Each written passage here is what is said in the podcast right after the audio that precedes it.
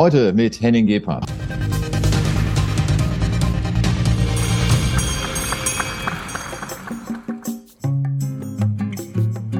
Sell in May and Go Away ist eine der gebräuchlichsten Börsenweisheiten, aber wussten Sie, dass diese eigentlich noch weitergeht. Und zwar wie folgt. But remember to come back in September. Jetzt sind wir im September und äh, wir warten auf die Jahresendrallye mit den Zutaten, Inflation und Zinsen, die die beiden angeblichen Gourmetköche, Fed-Chef Jerome Powell und EZB-Chefin Christine Lagarde zusammenmixen, scheint das Gericht Jahresendrallye aber nicht so wirklich zu gelingen. Warum?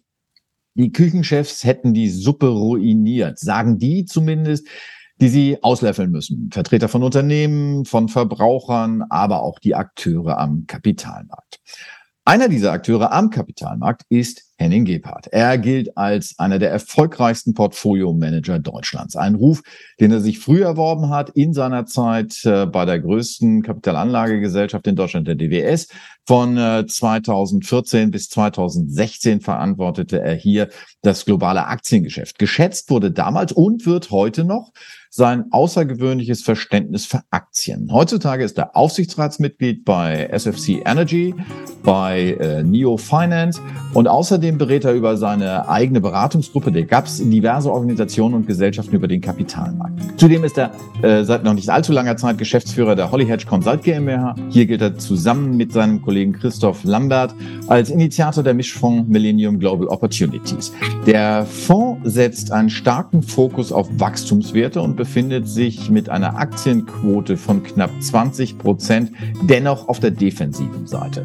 Bei diesem Umfeld scheint das mehr als verständlich zu sein. Das Umfeld ist unser Kontext und der September als Comeback-Monat ist unser Aufhänger.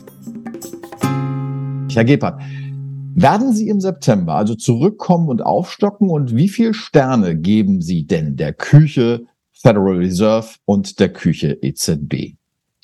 Ja, die äh, Küche Federal Reserve und EZB, die schmeckt uns im Moment überhaupt nicht.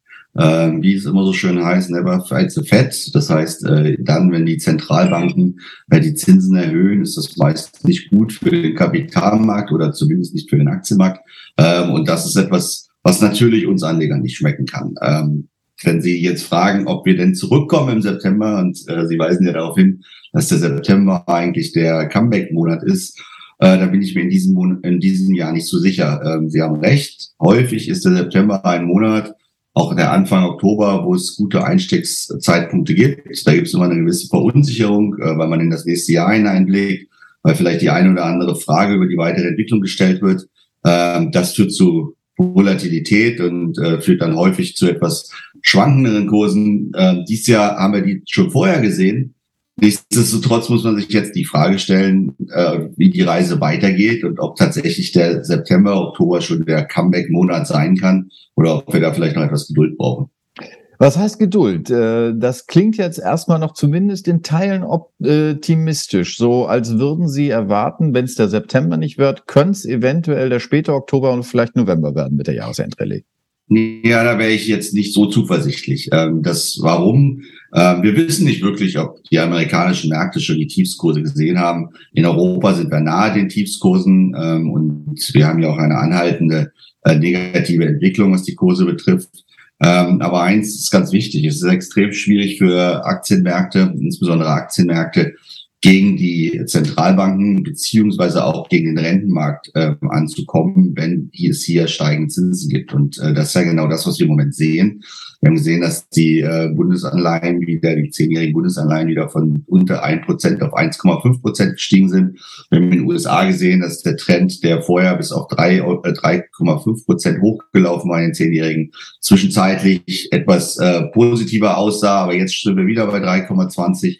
Das heißt, hier haben wir tatsächlich Gegenwind und dieser Gegenwind äh, hat dann Auswirkungen auf Bewertung. Was aber dazu kommt, ist, dass wir äh, eigentlich im Prinzip noch gar keine richtige Korrektur der Gewinne gesehen haben. Ähm, dadurch, dass wir die Inflationsraten, äh, positive Inflationsraten haben, steigen nominal die Umsätze, damit steigen auch zum Teil die Gewinne noch mit. Ähm, das kann jetzt abreißen, denn ich glaube schon, dass wir ein etwas unruhigeres Fahrwasser, was die wirtschaftliche Entwicklung betrifft, äh, bekommen werden das, was der Kapitalmarkt gemacht hat, ist es ein zum Teil vorauszusehen.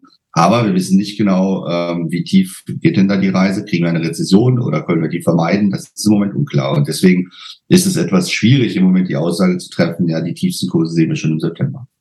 Worauf bereiten Sie sich vor, wenn Sie sagen, äh, ob wir eine Rezession kriegen, ist noch unklar. Es gibt ja Indizien, die äh, sagen, äh, es wird mit der Wirtschaft definitiv runtergehen. Ob es eine Rezession geht, ist äh, nicht ganz klar. Ähm, Sie haben darauf hingewiesen, woher die Umsätze kommen, ob sie inflationsbedingt sind, äh, ist auch nicht so ganz auszuschließen. Äh, es gibt Stimmen, die sagen, was jetzt gerade an Umsatz plus noch reinkommt, ist die Abarbeitung dessen, was sich während der Corona-Pandemie im Prinzip Prinzip an Aufträgen aufgestaut hat. Heißt sozusagen eigentlich nochmal Nacharbeit. Ansonsten aber nichts Neues kommt, was ja natürlich auch ein schlechtes Vorzeichen für die Wirtschaft wäre. Worauf stellen Sie sich ein?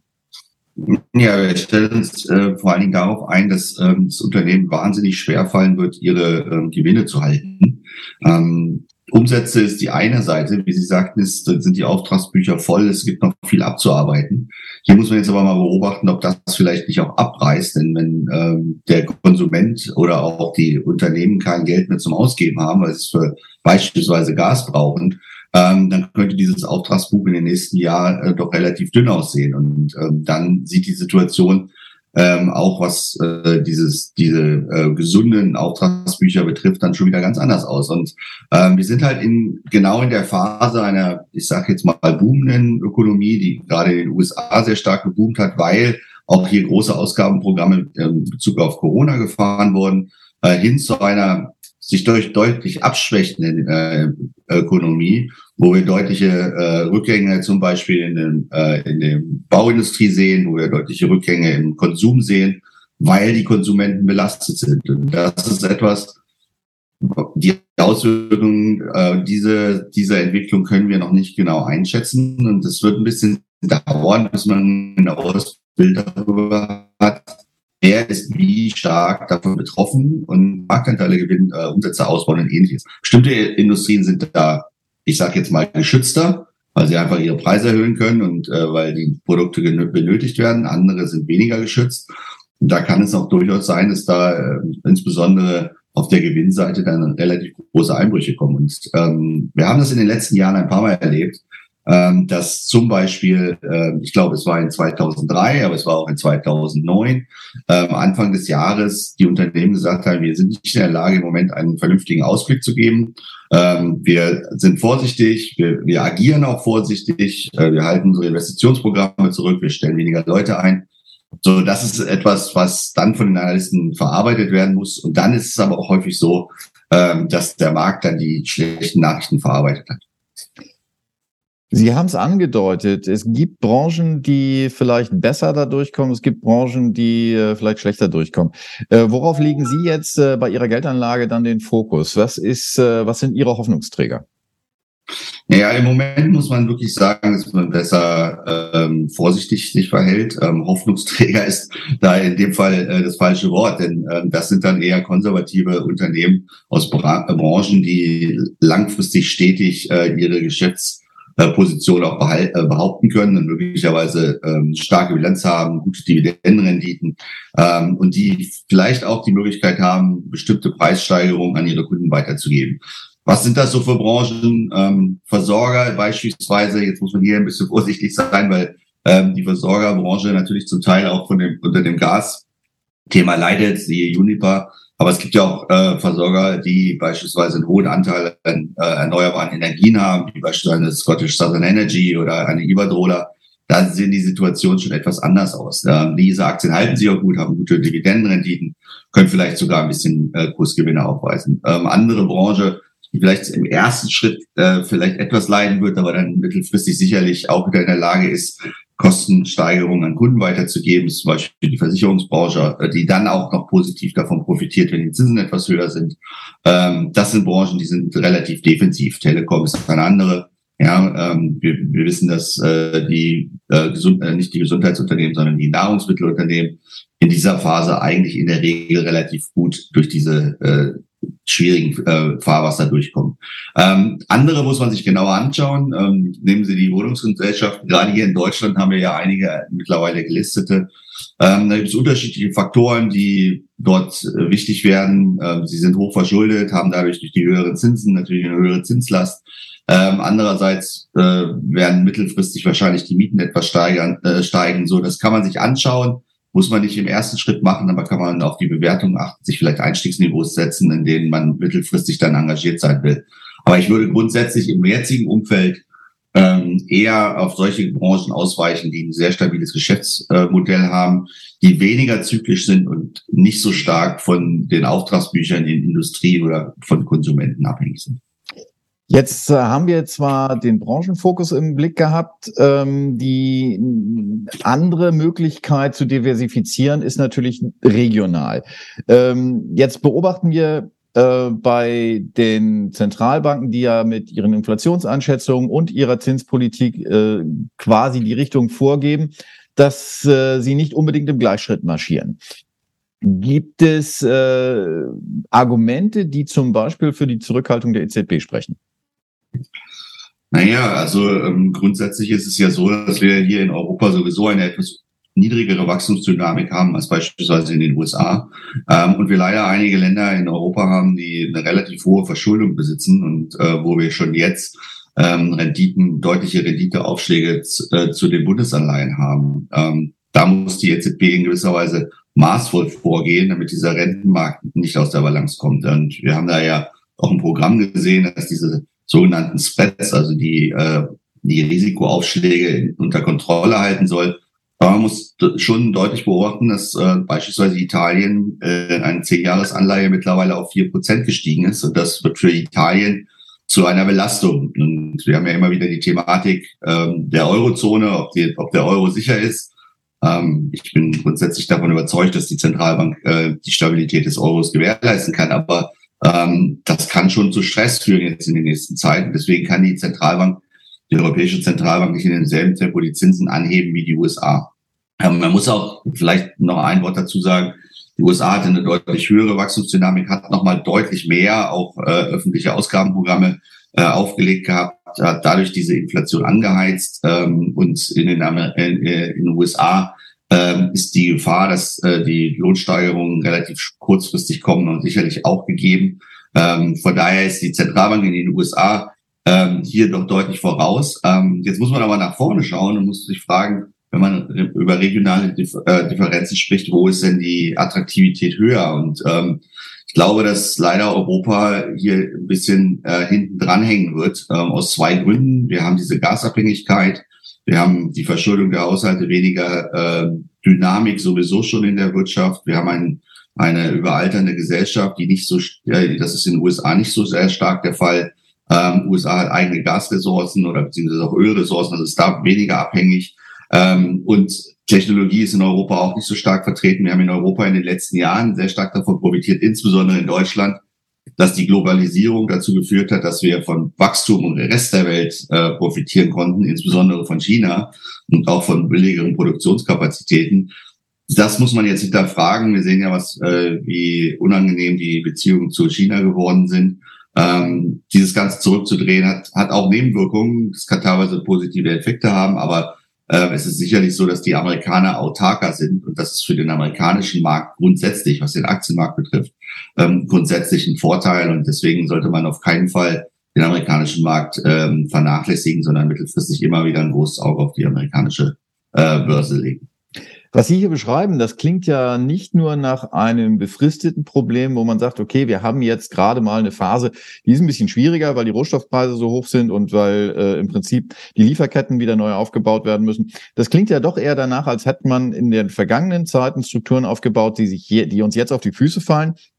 Heißt sozusagen, äh, wir müssten uns eigentlich auf ein längeres Tal der Tränen einstellen, hier zumindest in Europa und insbesondere in Deutschland. Das ist nicht unrealistisch. Ich glaube, die Erkenntnis ist auch nicht neu, aber ähm, in den letzten Jahren dann so ein bisschen ausgeblendet worden. Ähm, es gab ja immer wieder auch Werbesprüche von großen Parteien, die gesagt haben, uns geht's ja allen so gut, äh, verlassen Sie auf das Bewährte. Ähm, da hat man äh, sich sicherlich etwas zu gemütlich gemacht. So und ähm, wir, uns fällt leider jetzt und der Struktur, die wir in Europa haben, äh, mit einer hohen Exportabhängigkeit und einer hohen äh, Ressourcenabhängigkeit von anderen Ländern, ähm, dieses Geschäftsmodell ein bisschen auf die Füße. Das heißt, man muss es hier anpassen. Aber es gibt ja Chancen. Also ähm, nehmen wir das Thema Klimawandel. Ähm, hier kann man sich ja auch äh, positiv aufstellen, beziehungsweise gegenüber anderen Regionen ähm, einen Wettbewerbsvorteil erlangen. Wobei, da muss ich auch sagen, die USA holt da gerade kräftig auf mit einem neuen Programm. Ähm, von daher, andere Regionen schlafen auch nicht. Und äh, Europa hat es einfach aufgrund der Struktur, auch mit den vielen Ländern, mit der Diversifikation in, über verschiedene Regionen und äh, auch Kulturen, etwas schwieriger, eine einheitliche Vorgehensweise zu erlangen. Kann man diese Schwierigkeiten irgendwie ausgleichen? Sehen Sie irgendwo ein Konzept, wo Sie sagen, wenn wir das jetzt fahren würden, dann könnte es auch in Europa aufwärts gehen, dann äh, hilft das auch letztlich den Anlegern?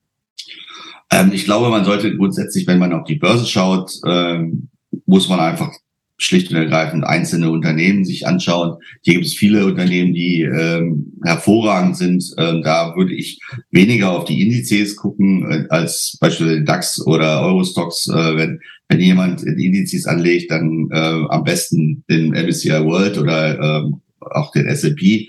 Aber ähm, da muss man in Europa, glaube ich, schon selektiv sein. Ähm, das haben wir auch in den letzten Jahren im Übrigen gesehen, wenn man sich die, den Verlauf des europäischen Börsen in den letzten zehn Jahren anguckt, dann muss das, muss man sagen, es ist schon enttäuschend relativ zum amerikanischen Markt.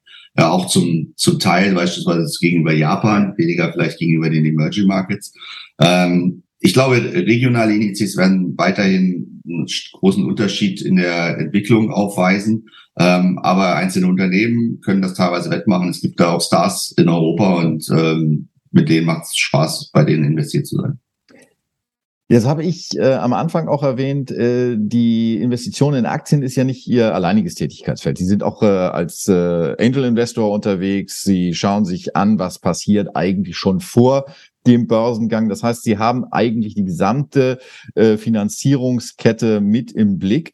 Ähm, was bedeutet denn die gegenwärtige Entwicklung? Wir schauen ja immer nur auf die Börsen, aber lassen Sie uns mal ein bisschen drüber hinausschauen. Äh, was bedeutet das denn eigentlich insgesamt für die Finanzierungslandschaft? Gerade auch in einem Land wie Deutschland, wo wir seit Jahren drüber diskutieren, wir brauchen eine neue Gründerkultur, wir müssen diese Startups fördern und so weiter und so fort. Ich glaube, ich glaube, diese Euphorie ist nach wie vor vorhanden. Aber was man äh, ganz klar sagen muss, ist, dass diese, dass die Finanzierungsmöglichkeiten äh, schwächer geworden sind, schlechter geworden sind. Ähm, das ist ganz normal, weil wir haben ein Umfeld äh, gehabt, in dem Geld sehr locker saß, also insbesondere im letzten Jahr. Es gab äh, sowohl von den Zentralbanken, aber auch äh, allgemein bei den Investoren da äh, nennen wir es mal relativ wenig Disziplin. Wir haben ja einige ganz große gesehen, die auch mittlerweile große Abschreibungen auf ihre Investments machen mussten. Ähm, hier ist jetzt so ein bisschen eine Gegenbewegung zu erkennen. Ja, im Moment ist man da ja richtig vorsichtig, schaut sich Investments genau an. Ähm, Finanzierung dauern länger und auf, auf anderen Bewertungsmaßstäben. Ähm, ich glaube, das ist normal. Das ist auch mal gesund. Man muss äh, Übertreibungen müssen auch mal korrigiert werden. Ähm, nichtsdestotrotz muss man dann grundsätzlich sagen, ist da jetzt die Dynamik etwas, hat etwas nachgelassen. So und ähm, das kann sich auch wieder be äh, beleben. Ich kann mich an Phasen erinnern, ähm, wie beispielsweise 2014 danach war auch mal eine, äh, eine Durststrecke äh, und dann kam es relativ schnell wieder. Ähm, solche Phasen, solche rezessiven Phasen oder beziehungsweise Risikophasen, die dauern immer mal ein, zwei Jahre und ähm, dann kommt wieder Dynamik rein. Man sollte ja nicht vergessen, in Europa, wir brauchen diese Startups, wir brauchen junge Unternehmen, wir brauchen neue Geschäftsmodelle, ähm, um zum Teil die, die alten eingefahrenen Strukturen dann zu überkommen. Und ähm, ich glaube, die, die die Regierungen sind, denen sind, ist das bewusst, auch der deutschen Bundesregierung ist es bewusst, dass Startup-Kultur gefördert werden muss. Ähm, deswegen bin ich weiterhin optimistisch, dass das auch gelingt. Wir haben da ganz gute Ansätze gesehen. Ähm, aber eine Bereinigung ist einfach schlicht und ergreifend nicht nur wieder mal nötig und das äh, durchlaufen wir gerade. Das heißt also, äh, den Dystopien, die hier zum Teil äh, im äh, Umlauf sind, irgendwelche Weltuntergangsszenarien, Deutschland sozusagen verliert den Anschluss, wird sozusagen nur noch äh, ähm, äh, unter ferner Liefen geführt, die teilen Sie nicht.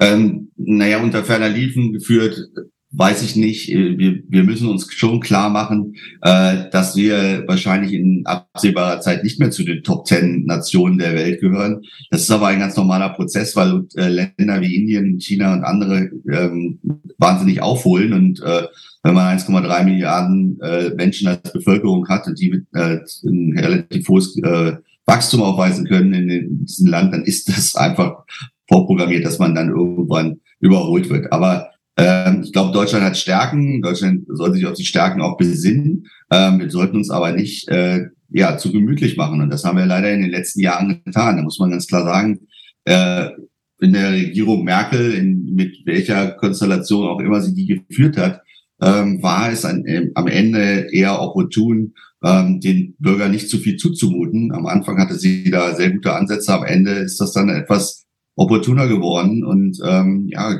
das ist dann mit der Zeit, baut man Strukturen auf, die dann vielleicht mal wieder ähm, aktualisiert werden müssen. Und ich glaube, da sind diese Krisen, so unangenehm sie auch sind, manchmal ganz heilsam, weil daraus entwickelt sich dann äh, etwas Neues. Und ich glaube, da, davor stehen wir.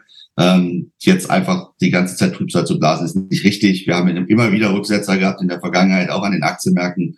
Äh, und daraus entwickeln sich dann neue Dynamik und vielleicht auch zum Teil andere Strukturen. Das klingt sehr erfrischend, wenn man sonst so die Zeitungen aufschlägt, die Kommentare aufschlägt. Da sieht man äh, desaströse Meinungen, insbesondere mit Bezug auf die Energiepolitik. Sie sind da gar nicht so pessimistisch. Naja, gut, wir haben äh, natürlich eine ziemliche Abhängigkeit gegenüber dem Gas aufgebaut. Das war ja auch bewusst, ja, ähm, denn Gas war relativ günstig und sollte auch relativ zu äh, anderen ähm, Energieträgern dann die CO2-Bilanz verbessern. Ähm, wir haben natürlich da Fehler gemacht, indem wir gleichzeitig Atom und äh, unsere ganzen Kohlekraftwerke abschalten, ohne äh, die Infrastruktur auf der Renewable Energy Seite schon so weit zu haben, dass man sagen könnte, wenn es kein Gas mehr gibt, dann können wir darauf ausweichen. Ähm, so, das ist im Nachhinein jetzt sehr einfach, das zu beschreiben. Ähm, der eine oder andere hat es in der Vergangenheit schon angemahnt, aber ähm, ich glaube, der ist hat sich ja kaum jemand vorstellen können, dass sich Russland so verhält, wie es sich jetzt verhält. Wir haben da einen, eigentlich einen verlässlichen Partner über viele Jahre gehabt. Ähm, und diese, diese Wandlung äh, ist doch, zu, es gab da Zeichen, aber in der drastischen äh, Entwicklung sicherlich ähm, nicht zu erwarten gewesen. Und von daher ähm, ist es jetzt müßig zu sagen, wir haben es doch alle gewusst, ja, wir haben Fehler gemacht, die müssen wir jetzt korrigieren. Und vielleicht ergibt sich ja daraus auch genau diese Chancen, über die ich in der Vergangenheit gespro äh, gesprochen habe, ähm, vom, von der Carbon-Energie äh, loszukommen, ist sicherlich äh, vorteilhaft. Ein schönes Wort, um das allgemein einzuschätzen. Jetzt wird aber jeder Privatinvestor sagen, ja, das ist einer der profiliertesten, einer der erfolgreichsten Portfolio-Manager Deutschlands. Der weiß, äh, was er mit dieser Situation macht. Was rät er denn mir jetzt? Also ich würde, um es mal plakativ zu machen, im Moment ähm, tatsächlich das Fuß, den Fuß vom Gas nehmen. Ähm, äh, rein plastisch. Wir wissen jetzt nicht, wie die nächsten sechs Monate werden. Ähm, das heißt nicht, dass man sein Portfolio glattstellen sollte, aber es ist ungefähr so, als ob wir in den Nebel fahren. Ähm, da würde auch keiner Vollgas geben, sondern ein bisschen umsichtig fahren. Und das ist, glaube ich, genau richtig im Moment. Also die ganz großen Risiken einzugehen, ähm, würde ich keinem empfehlen, einfach deshalb, weil es noch ähm, relativ ruckelig bleiben kann. Ähm, aber ich denke auch, dass ähm, man sich einen, mal den einen oder anderen Investmentkandidaten aussuchen sollte und über die nächsten Monate durch durchaus ähm, ja sukzessive und diszipliniert investieren kann. Ähm, denn es ist häufig so gewesen, dass gerade dann, wenn wir wissen, da kommen die großen Herausforderungen, ähm, wenn man dann in den Tunnel hineinfährt, dann äh, kommt man auch relativ schnell wieder an das Ende des Tunnels und ähm, dann sieht die Welt schon wieder ganz anders aus. Und äh, das muss man im Hinterkopf haben. Ich glaube, wir werden im nächsten Jahr ähm, ein ganz anderes Umfeld haben und von daher äh, ist es besser, man ist jetzt ein bisschen vorsichtiger, legt sich die Sachen zurecht und kann dann, wenn man merkt, äh, das Bild klart sich auf, dann auch entsprechend sich engagieren und dann auch wieder mit mittelfristigen Aspekt. Ähm, denn solche solche Abschwünge, die sind meist nicht so super lang äh, und danach äh, gehen wir ja zur, zur, äh, zur Normalität über und ich glaube, an der Stelle sind wir jetzt auch wieder.